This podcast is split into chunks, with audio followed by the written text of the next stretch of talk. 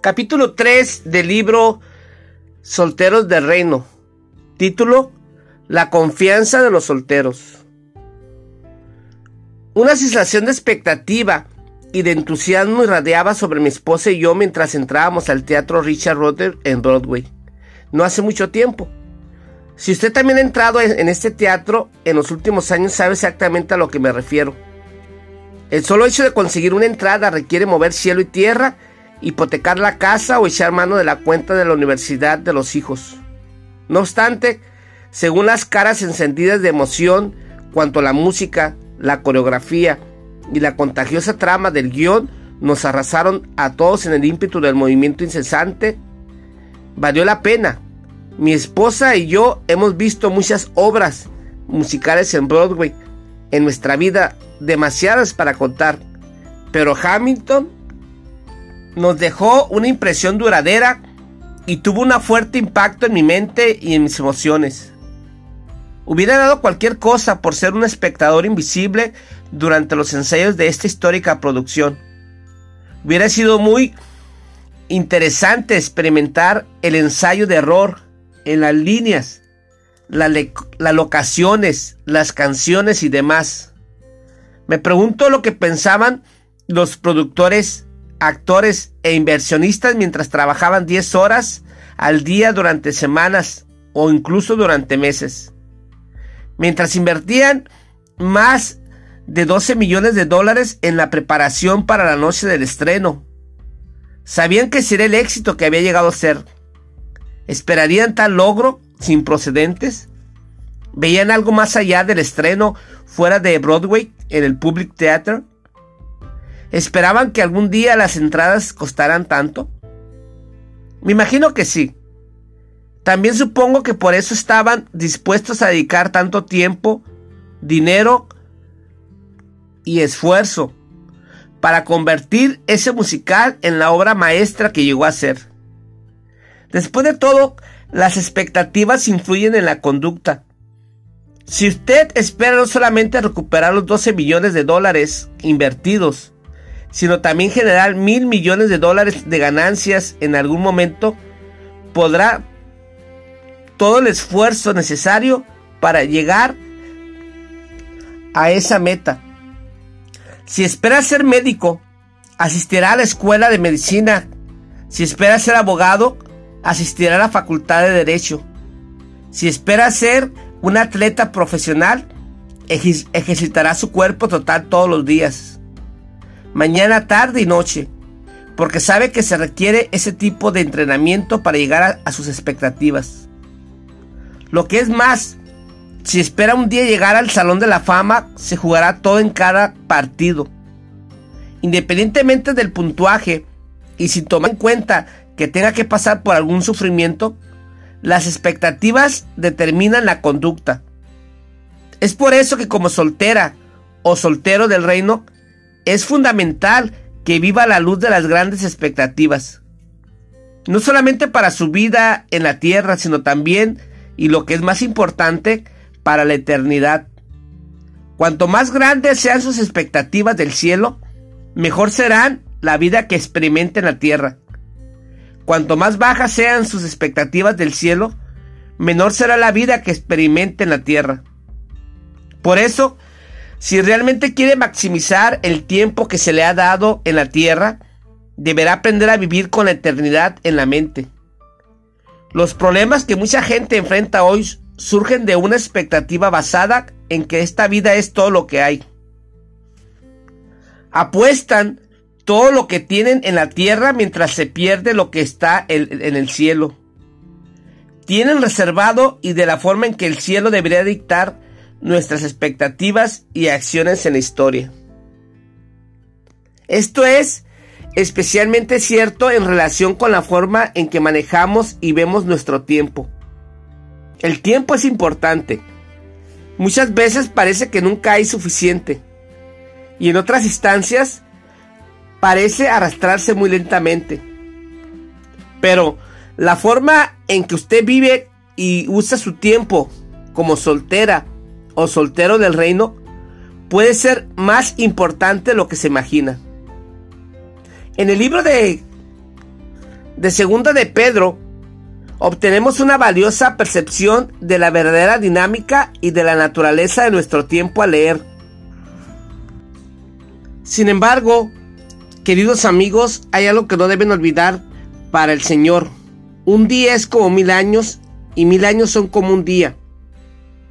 Capítulo 3, versículo 8. Intente no descontar esas palabras demasiado rápido, para que no pierda la oportunidad de captar su profundidad.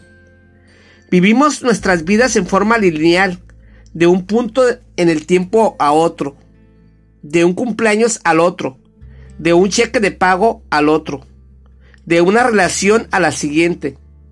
Nos movemos de segundos a minutos, horas a meses, incluso años y décadas. Así es como medimos el tiempo.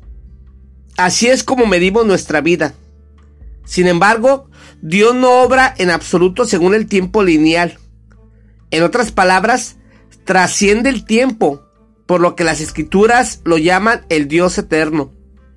En lugar de estar limitado como nosotros a tres fases, lo que fue, lo que es y lo que será, ayer, hoy y mañana, Dios está fuera de todo salvo de sí mismo. No tiene un ayer ni enfrenta un mañana. Cada mínimo momento para Dios es sencillamente ahora.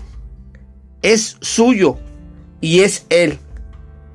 Cuando Moisés se encontró con Dios junto a la zarza ardiente, recibió su llamado para proclamar la libertad del pueblo de Dios en el Egipto.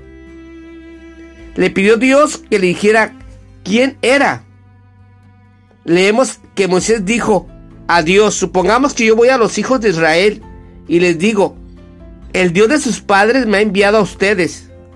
Si ellos me preguntan, ¿cuál es su nombre? ¿Qué les responderé? Según Éxodo 3:13, el Señor respondió a Moisés que debía decirles, yo soy el que soy. Diles al pueblo de Israel, yo soy, me ha enviado a ustedes versículo 14. Mirándolo por partes, para que podamos entenderlo, sería literalmente, yo soy el tiempo presente, definido por yo, pronombre personal, y soy tiempo presente. En otras palabras, Dios solamente es, existe ahora y siempre ha existido ahora, y siempre existirá ahora. Es por eso que el tiempo no tendrá sentido para usted ni para mí en eternidad. Porque el tiempo no tiene sentido para Dios eternamente presente. No habrá noche, solo día. No habrá puestas del sol. No habrá amaneceres. No habrá estaciones ni ninguna otra cosa de medir el tiempo. La popular canción cristiana en inglés I can only imagine, solo puedo imaginar, nos inspira a imaginar lo que puede ser la eternidad. Pero el concepto de la ausencia del tiempo sencillamente supera la imaginación de la mayoría de las personas, si no de todas. Uno puede volverse loco si dedica demasiado tiempo a intentar entender el tiempo. De manera que, en un esfuerzo por explicar esta realidad inexplicable, de una manera comprensible, Dios nos dio el mejor ejemplo que vivimos anteriormente. Para el Señor, un día es como mil años y mil años son como un día. Traducción. No utilice su reloj para medir el tiempo de Dios. Sencillamente no lo puede hacer. Está fuera de su alcance supera su imaginación. Es por eso que Dios es el gran imaginable que es, o como lo expresa Isaías, mis pensamientos no se parecen en nada a sus pensamientos, dice el Señor, y mis caminos están muy por encima de lo que pudieran imaginarse. Así como los cielos están más altos que la tierra, así mis caminos están más altos que sus caminos y mis pensamientos más alto que sus pensamientos. Isaías 55, versículo 8 al versículo 9.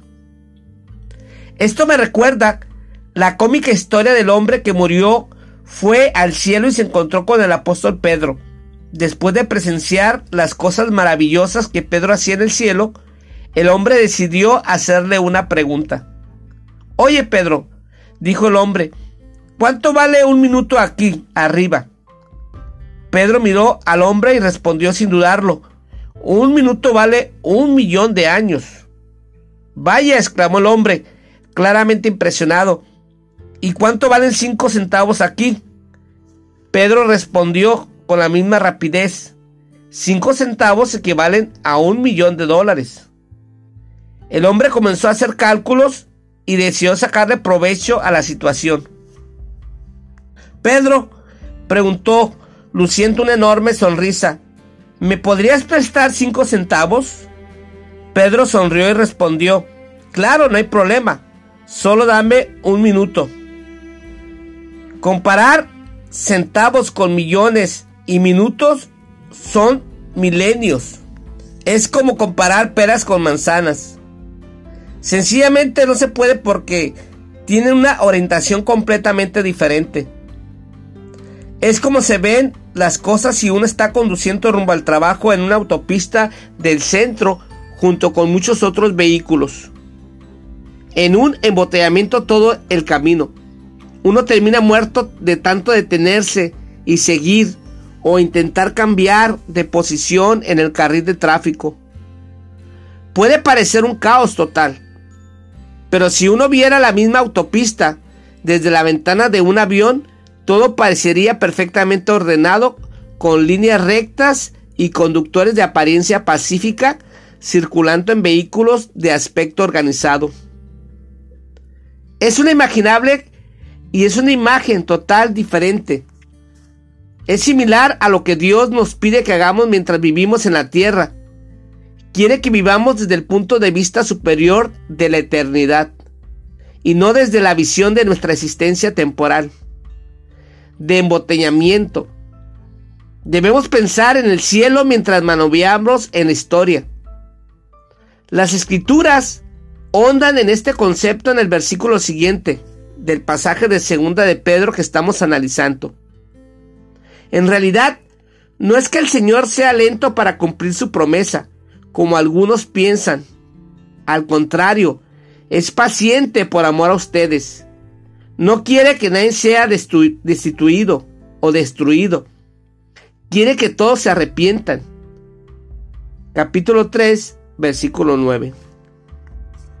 En este pasaje sobre el tiempo, se nos recuerda que Dios no es lento en cuanto a lo que promete, pero confundimos su momento perfecto con nuestra propia percepción del tiempo. Cuando usted juzga el cronograma de Dios porque difiere de sus propios deseos respecto a cuánto Dios va a actuar, está utilizando su propia calculadora y su calendario, no los de Dios. Está tratando de limitar al Dios del universo, que no está atado al tiempo y a los confines del tiempo como usted lo conoce. Eso es como exigir que una canción se exprese en una sola nota y que usted elija esa nota. Ya no sería una canción, sino un sonido aislado. Dios está fuera del tiempo y por eso es capaz de interconectar todas las cosas a lo largo del tiempo en todo coherente y dentro del tiempo. Como resultado, su sabiduría infinita crea más que simples canciones o notas. Dios reúne vidas, familias, comunidades, iglesias, países, movimientos, continentes y todo un mundo para crear una sinfonía coherente e interconectada. Cuando procuramos limitar a Dios a nuestra comprensión y nuestra expectativa de tiempo en relación con las cosas de nuestra vida, es que hemos olvidado que nuestra vida implica más que simplemente nuestra vida. En Romanos 8:28 nos recuerda que Dios obra todas las cosas para el bien de los que lo aman Vivir a la luz de este punto de vista eterno es la única manera de dar sentido a lo que a menudo parece sin sentido y aleatorio de la vida.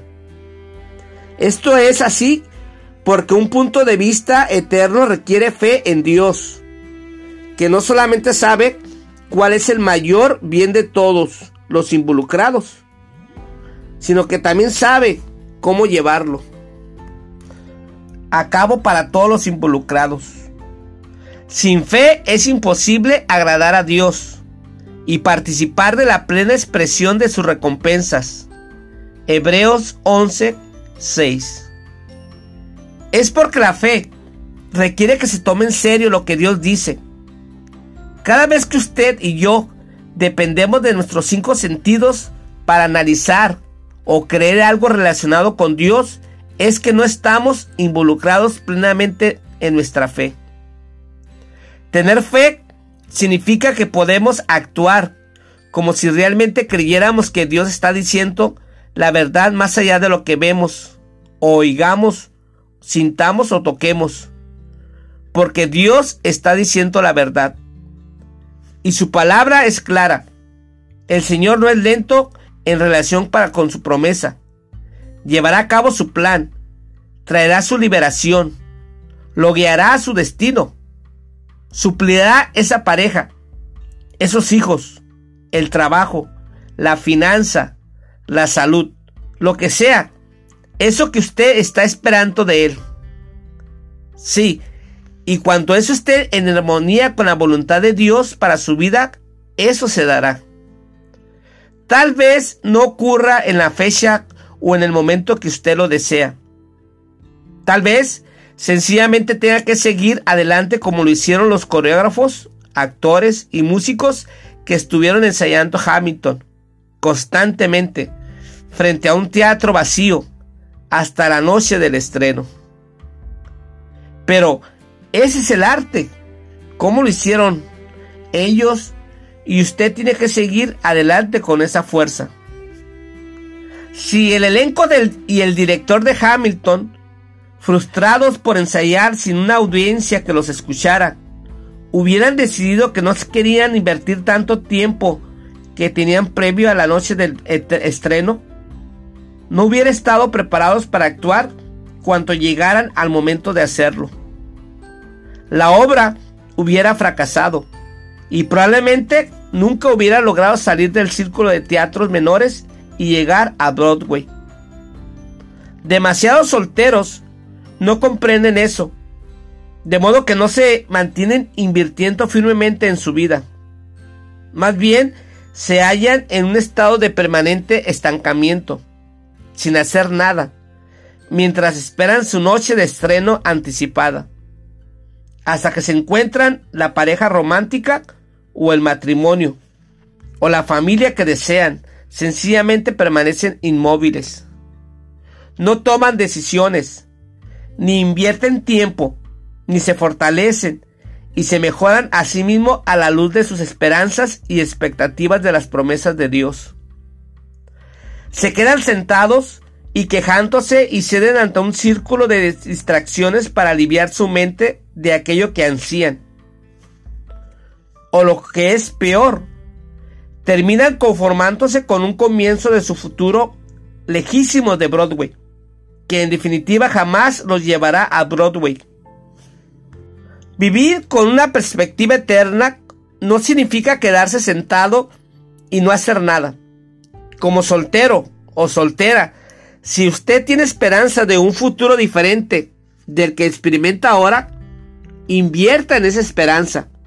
Por ejemplo, si su deseo es entregarse puro o pura físicamente a la persona con la que un día se casará y de quien estará locamente enamorado o enamorada, Armonice sus acciones con ese deseo y evite entregarse físicamente a ninguna otra persona antes de lograrlo. Este es solo un ejemplo de cómo mantenerse firme hasta ahora, pero hay muchos otros. Invierta en su desarrollo espiritual, su carrera, su carácter e incluso en sus finanzas. Utilice este tiempo para convertirse en la mejor versión de sí mismo que pueda, siguiendo apasionadamente lo que Dios quiere que sea. ¿Acaso no querrá que otra persona hiciera lo mismo por usted en lugar de andar vagando por ahí hasta que se encuentren? Permita que la expectativa eterna lo impulse para descubrir su papel en la extensión del reino de Dios en la tierra y haga todo lo necesario para llevarlo a cabo.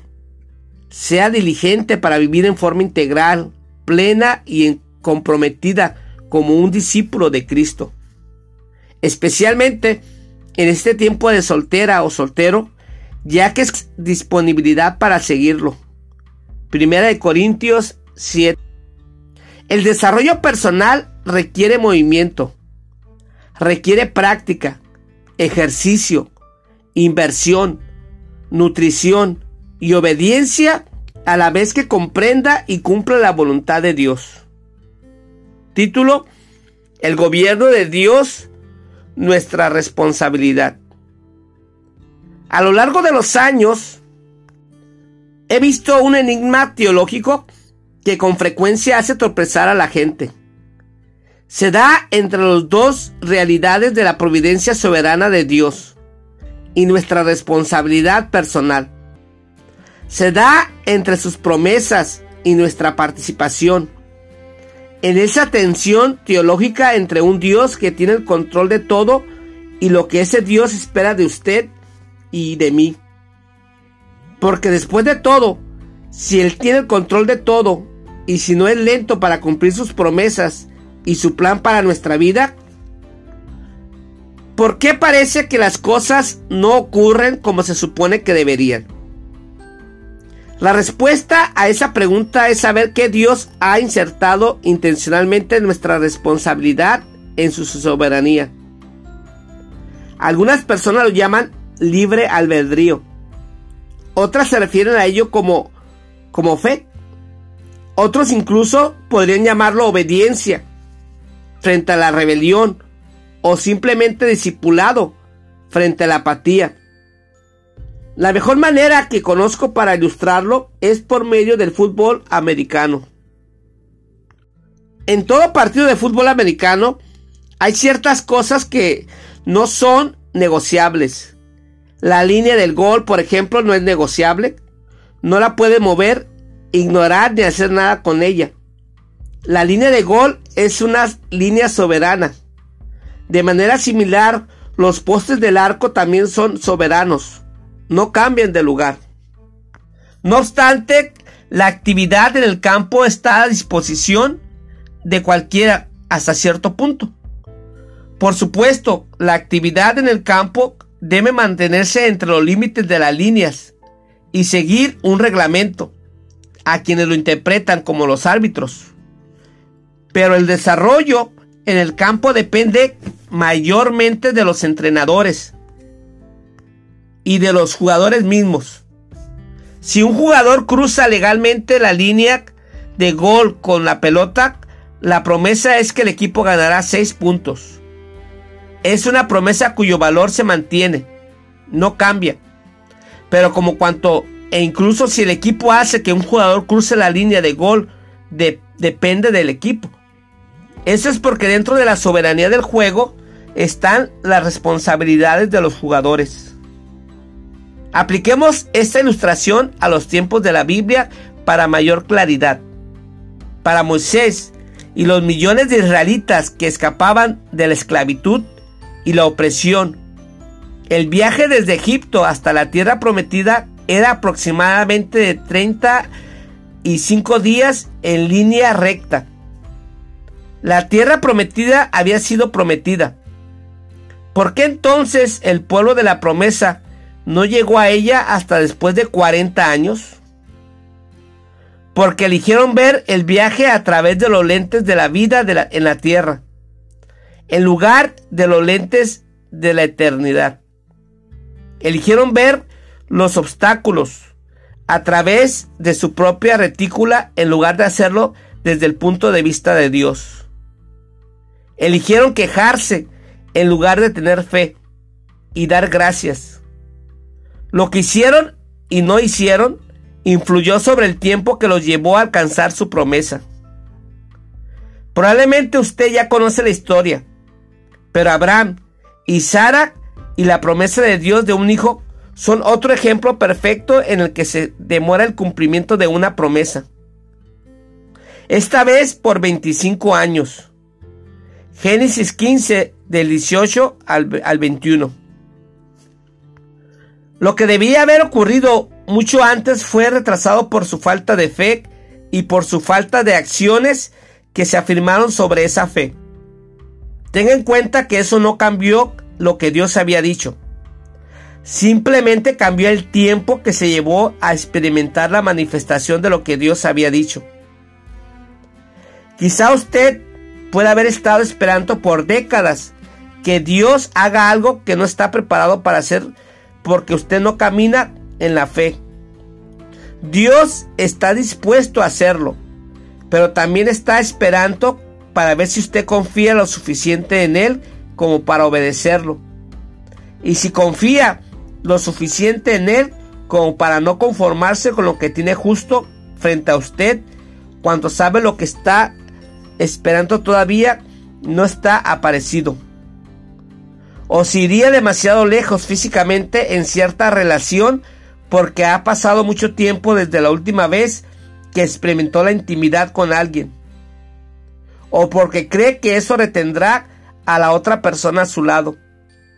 O si en cambio seguirá buscando apasionadamente el propósito de Dios para usted en lugar de vivir descorazonado en un estado emocional de interminable incertidumbre, carencia y anhelo.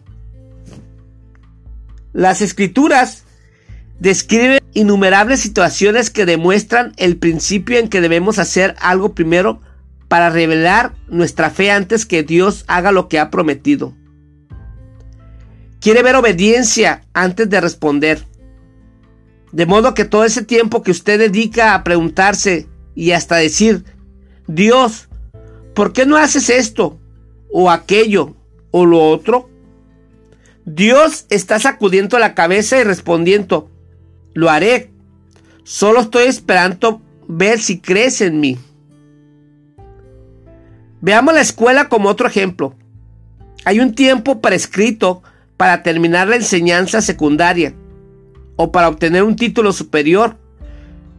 Pero si no se hace la tarea, si no se aprueban los exámenes, se asiste a la clase y se cumple con las obligaciones, el paso del tiempo preestablecido no es suficiente para obtener el diploma. Ninguna escuela te dará la certificación a la fuerza, simplemente porque debería hacerla obtenido en determinado tiempo. Tampoco Dios impondrá su voluntad preferida sobre usted o las respuestas anheladas a sus oraciones, simplemente porque ya ha pasado bastante tiempo esperando según su forma de pensar.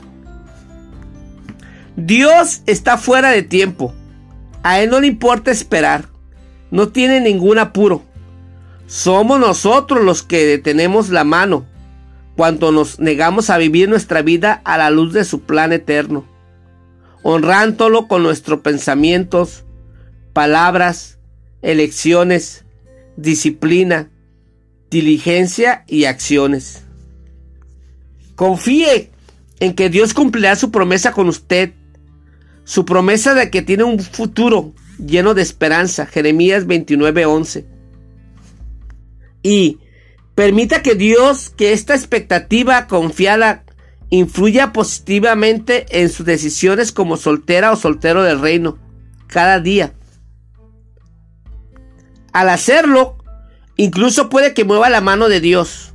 E incluso si las cosas nunca cambian de esta manera en su vida en relación a su soltería, podría decir como el apóstol Pablo, he peleado la buena batalla, he terminado la carrera y he permanecido fiel. Ahora me espera el premio, la corona de justicia que el Señor, el Dios juez justo, me dará el día de su regreso. Y el premio no es solo para mí, sino para todos los que esperan su anhelado venida Segunda de Timoteo 4, versículos 7 y 8. Usted entrará en la presencia de su Señor para recibir su recompensa, por una vida triunfante, como soltera o soltero del reino. Fin del capítulo 3.